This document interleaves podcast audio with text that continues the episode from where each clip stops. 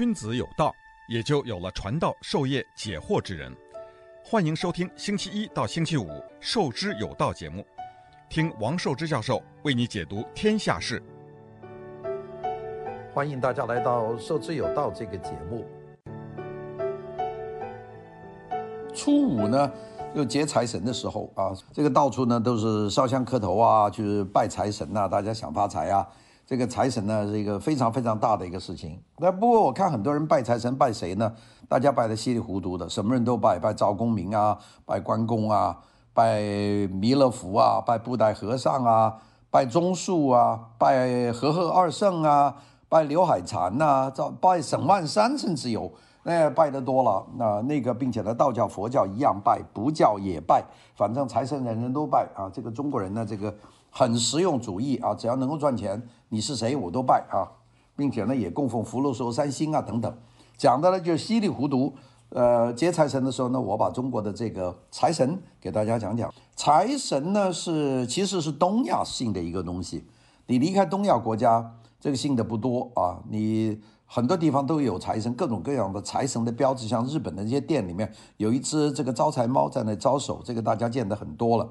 这个我们到一些地方，这个进村子就有一个土地公公，到一个呃商店里面有个灶神爷，你到了这种做生意的地方，一定有一个关公啊等等，这些其实都是财神。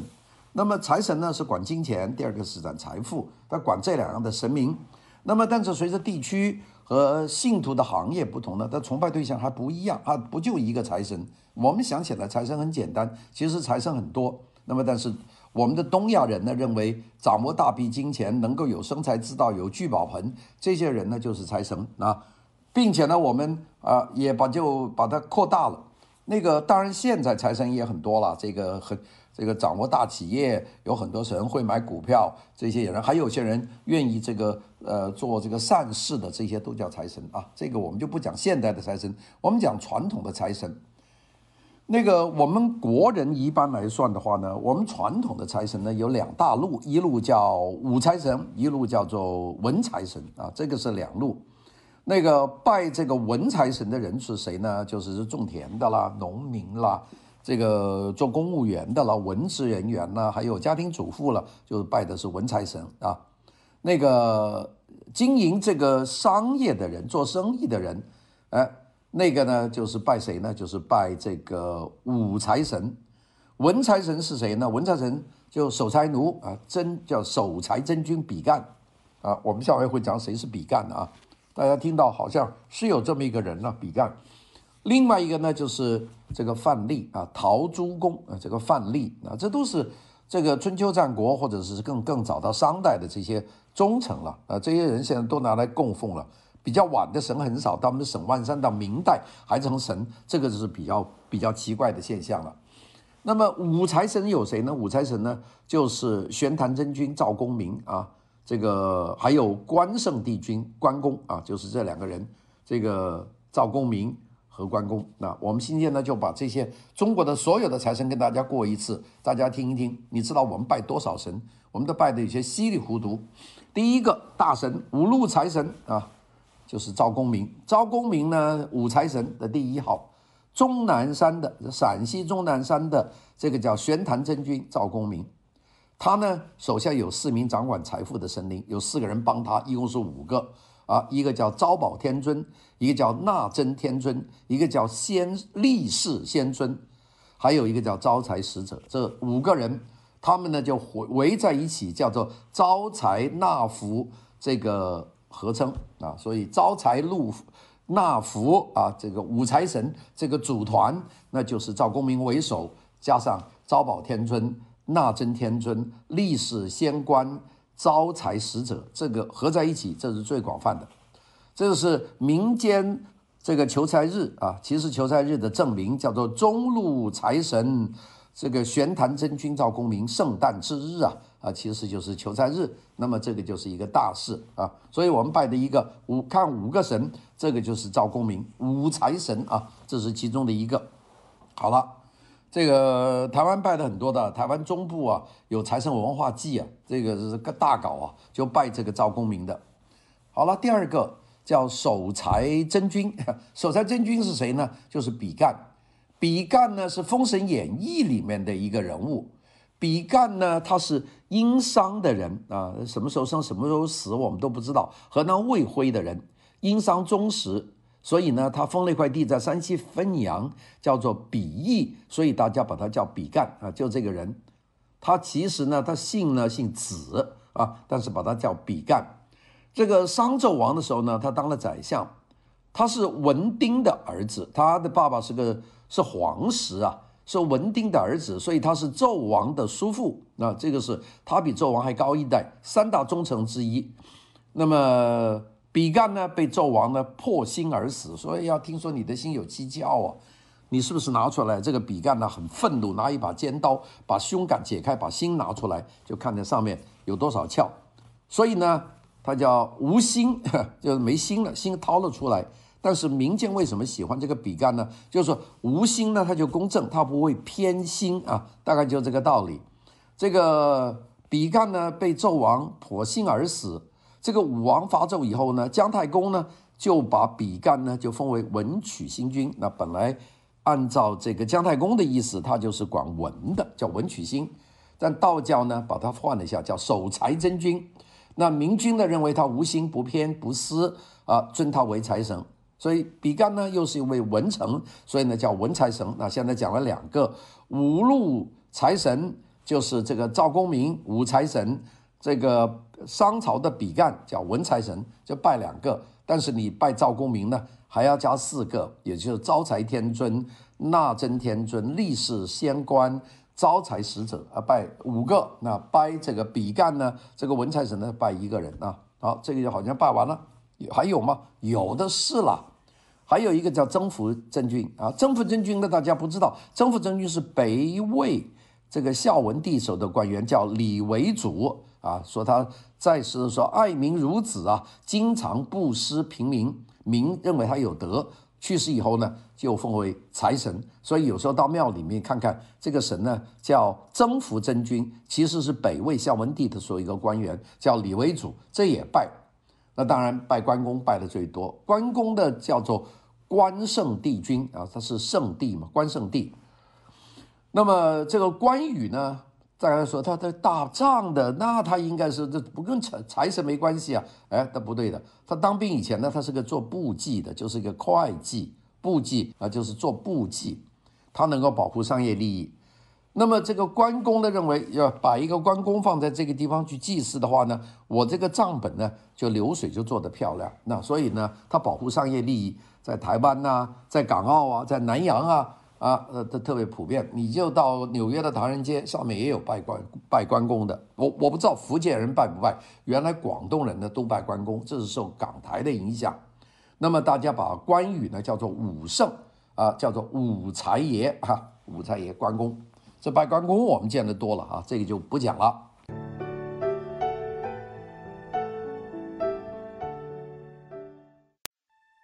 君子有道。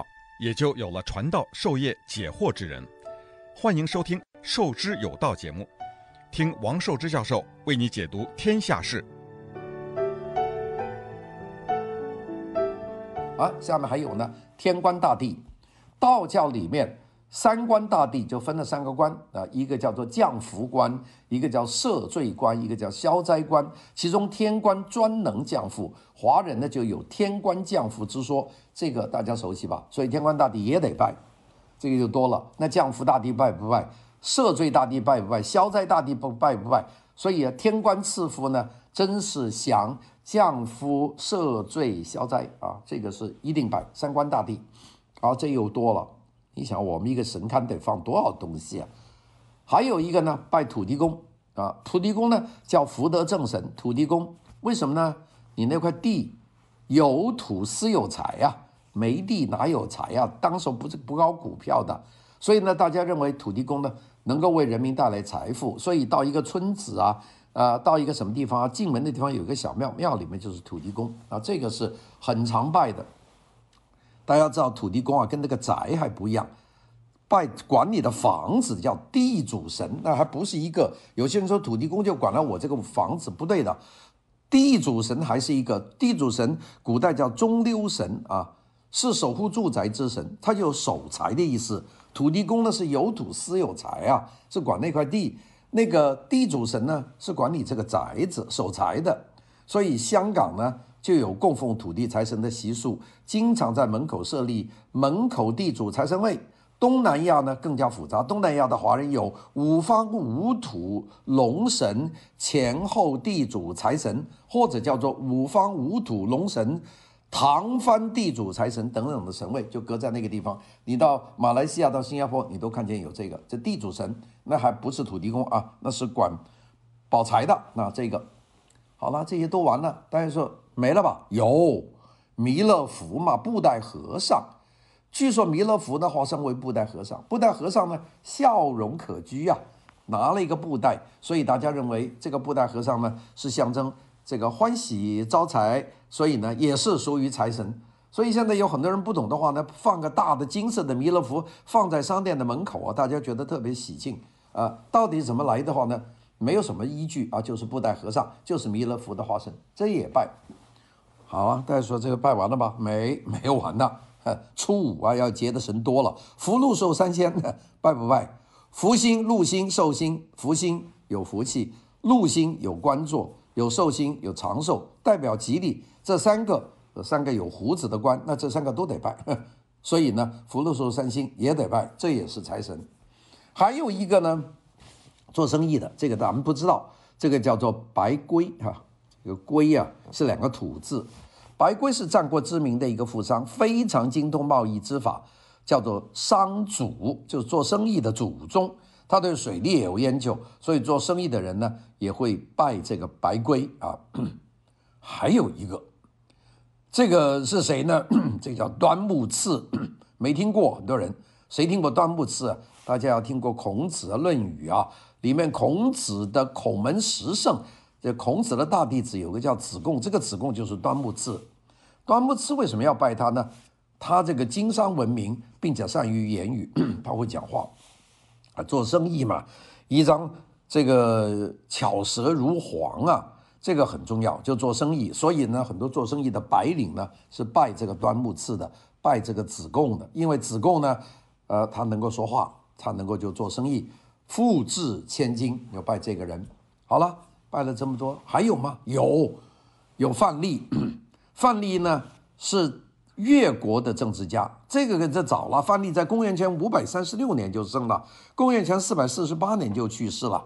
陶朱公嘛，他早年居在这个楚国，还没有出道的时候经商致富，所以后来很多人都知道。后来呢，这个这个传说越王勾践定计灭了吴以后。那个范蠡觉得很伤心啊，说我帮了一个不好的人，就带了美女西施，就泛舟五湖啊，就走掉了，就又又有美女又有钱，这就范蠡。范蠡呢，弃官经商致富，叫做陶朱公，大家也要拜，这个是范蠡啊。还有吴王鼻，这个也也拜。吴王鼻呢，我们都搞不清楚是谁，其实吴王鼻还是个当过皇帝的。吴王鼻生在公元前二百一十六年。死在公元前一百五十四年，呃，他是这个徐州人啊，他是汉高帝刘邦的侄子，刘邦兄长刘喜的长子，也就是他的侄子。因为这个刘濞呢，参与平定英布的叛乱有功，被刘邦封为吴王，是个藩王。在位四十二年，到汉景帝的时候呢，发动齐国之乱，就被他误杀了。误杀以后呢，这个大家呢就认为他有钱，是应该作为财神。为什么呢？因为他在位四十多年呢，他是助钱，就是做钱的。大家想，你要拜一个神，这个神能够做钱，这个了不得了。助钱主言呐，为天下巨富，所以吴王鼻也拜。还有拜谁呢？拜的也是莫名其妙，拜韩信。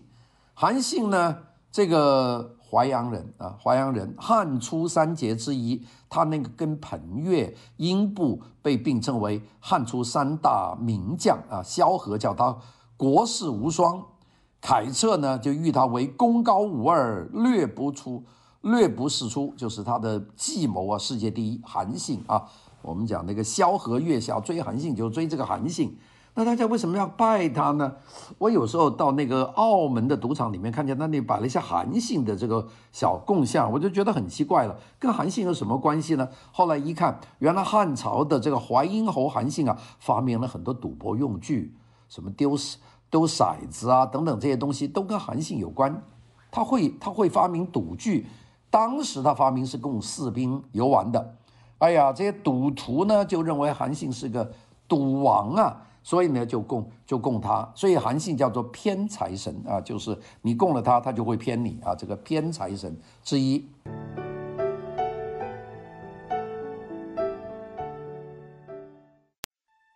君子有道，也就有了传道授业解惑之人。欢迎收听《授之有道》节目，听王寿之教授为你解读天下事。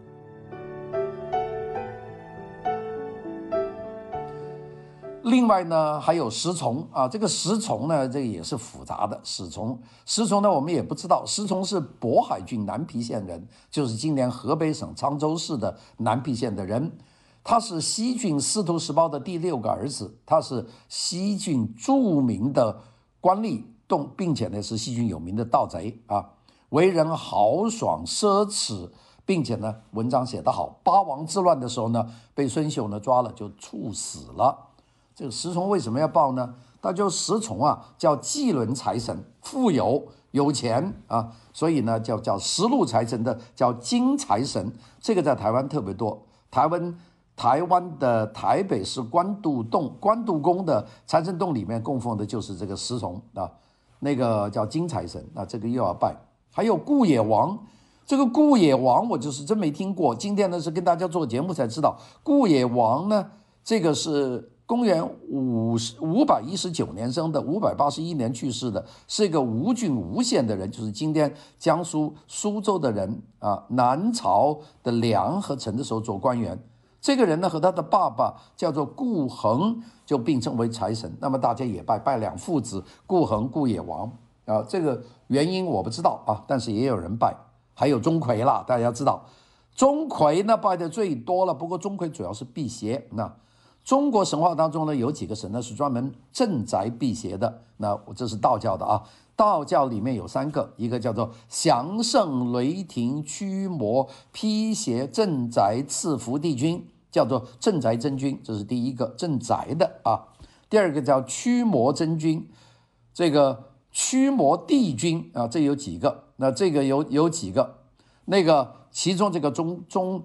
钟馗的的名字又多了，但不过我们一般叫钟馗呢，就把它叫做驱魔真君啊，这个就是钟馗。钟馗的这个不得了，中国江南道教呢，呃，三个三个人，伏魔大帝、关圣帝君就是关公了，这是伏魔大帝；荡魔天尊真武帝就是我们叫真武帝，那一个拜关公，一个拜真武。第二个就是。这个驱魔真君钟馗啊，这就三个，就是拜关公、拜真武、拜这个钟馗，这个叫三伏魔帝君，这是降魔的三大神体，是南方祭祀的最重要的。其实钟馗这个人是唐太祖的时候，这个武举子，他死了以后成了仙，他的幕府里面有五鬼啊，这个五鬼呢是可以帮。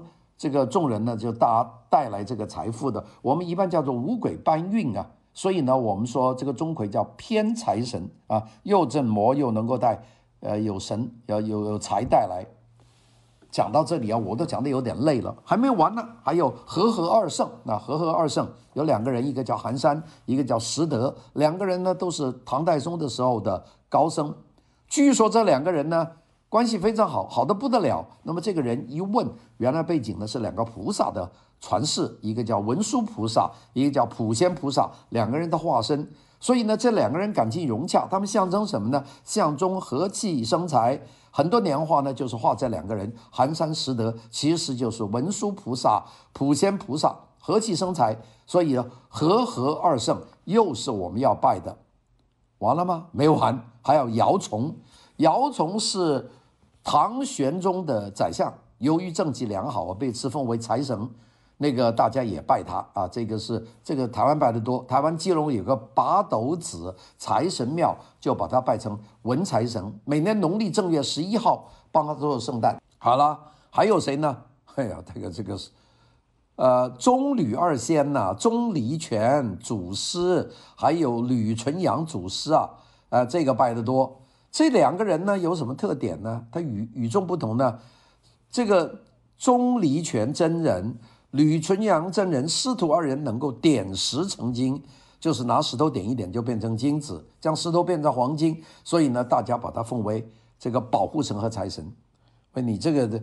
点一块石头就变成金子，这还得了啊！所以要拜，我们把它叫钟吕二仙啊，钟吕二仙啊，这就钟离权师祖和吕纯阳师祖这两个人，很多开金矿的人拜他们，点石成金嘛。那我这进去随便挖都是金的，多好啊，省得挖的这么辛苦。还有一些商人也拜这个棕榈二神啊，还有没有呢？有刘海蟾啊，这个我们湖南这个花鼓戏啊，这个刘海戏金蟾。就是讲这个刘海蟾，民间呢称这刘海蟾叫刘海啊，叫刘海哥嘛。那个五代十国时候，燕王刘守光的相国，后来弃官修道。相传呢，他是帮这个钟离权点化，帮这个吕纯阳系这个受法，所以那两个人才能点石成金。就这个刘海，所以呢他道号就叫刘蟾子啊。呃呃，他是道教全真道五祖之一。又是海蟾派的祖师，这个元代很看重他，元世祖忽必烈啊，这个把他封了一个号，这叫海蟾明悟玄道真君。到元武宗呢，又加封为海蟾明悟玄道纯佑帝君。他的道号呢，叫做刘海戏金蟾，有这个传说，这个故事呢，还蛮多人听的。我记得那个当时的湖南花鼓戏出来的一个选择的剧目，就是刘海。呃，这个戏金蟾就是这么一个说法，所以呢，他呢也成了这个财神。后来呢，连刘海都不拜的，就拜那个金蟾，就是现在我们很多店铺里面有一个金的癞蛤蟆，那个癞蛤蟆嘴巴里面含了很多钱，这个就是刘海这个戏金蟾的这个故事的说法。下面就有沈万三了，民间传说沈万三呢，他的因为他是有个有一只聚宝盆，那沈万三这个人呢，公元一三零六年。出生的，一三九四年去世的，这个活了很大年纪了，活了八十九岁。明初的富商，据说他的钱比朱元璋还多啊。这个人，他是浙江乌程县南浔人，就是今天的湖州人啊。父亲叫沈幼，他呢很少呢就住在这个江苏州府的平江路啊，他在那个地方住，所以现在到苏州谁都说买万山蹄呀，就买他的那个蹄膀啊。他现在把他讲成神一样。这个沈万三呢，说他捡到了一只聚宝盆，不管什么东西放在盆里面呢，都能够富值数倍，那个了不得了。我有时候想，如果放一个美女进去，那不是变成若干的美女吗？就是他这个聚宝盆。后来呢，沈万三的富甲天下，所以呢到处都供他。江浙一带不用说了，连台湾也供奉他，认为他是十路财神的招财王。这个是明代的神。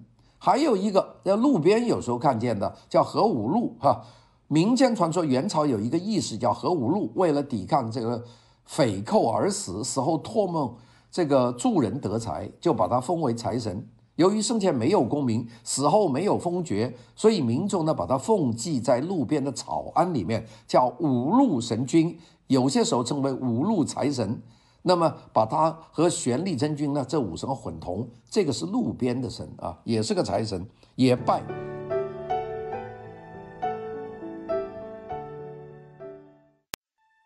君子有道，也就有了传道授业解惑之人。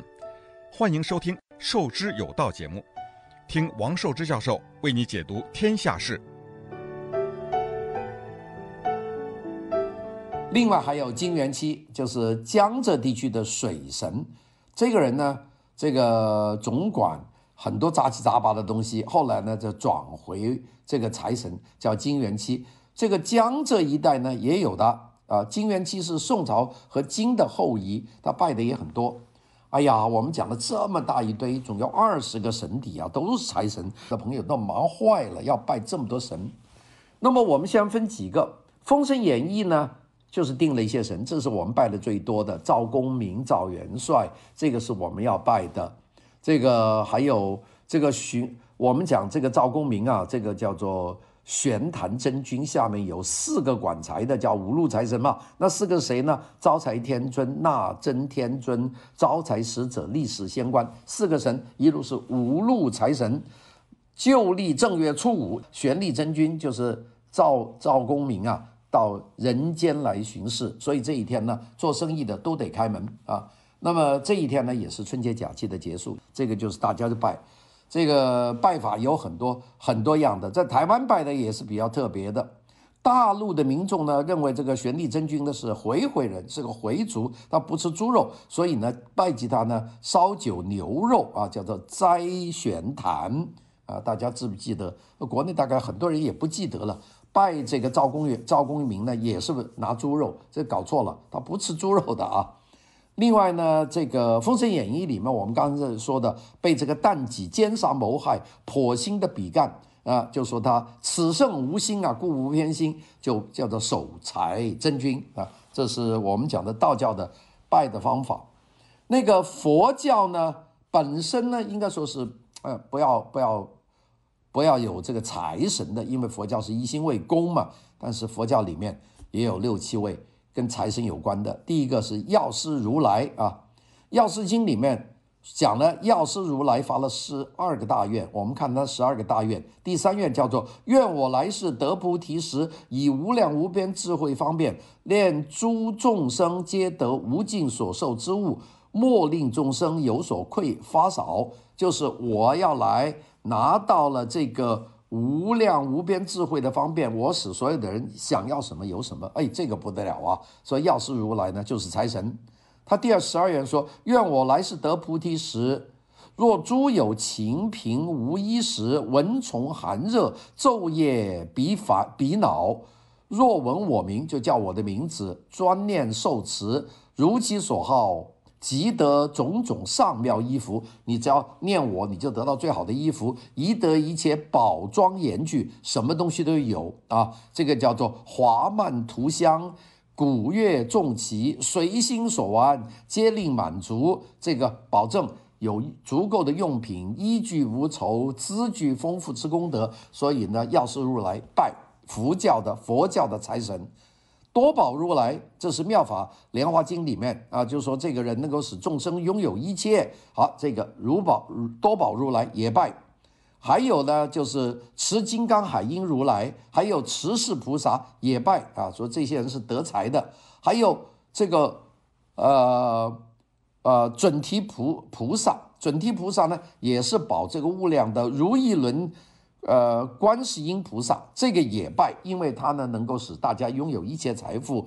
地藏菩萨也拜，因为这个人也是能够保财富。还有虚空藏菩萨也拜，还有弥勒菩萨，这个是财神，不用说了，刚才讲了。还有辩财天，因为那个财天呢，那个才能的财字啊，跟这个发财的财字是通天，所以就叫做辩财天，就变了财富，一天的财富。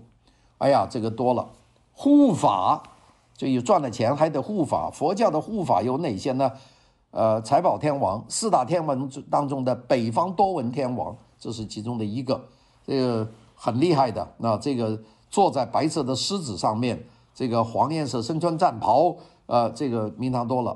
五姓财神啊，黑白、呃黄红绿五种颜色的五尊财神，这个是一组财神。象头财神长一个大象的头，叫象鼻天；还有白色六臂大黑天，这个也是一个财神；还有财序母是女性财神，这也很多。你看佛教也要拜十几个，所以呢，这个大家觉得这个这、有钱嘛，总总是好啦。不过呢，有很多人呢就说：“这你赚这多钱干嘛呢？”我最后一点呢，就讲讲，就看见你有很多这个庙宇啊，有很多的这个拜神的地方都有一些对联，这对联是挖苦这些人，你就不要求财啦啊！我有一次在张家界的五雷山有一副神庙，里面呢供奉了一个这个呃张天师的，就是这个玄坛真君的一副这个呃这个一副呃一一副对联，这个对联供了他的像，有个对联。前面就是说这个生财有道，务必建立一心，云神无事，定然诱善惩奸。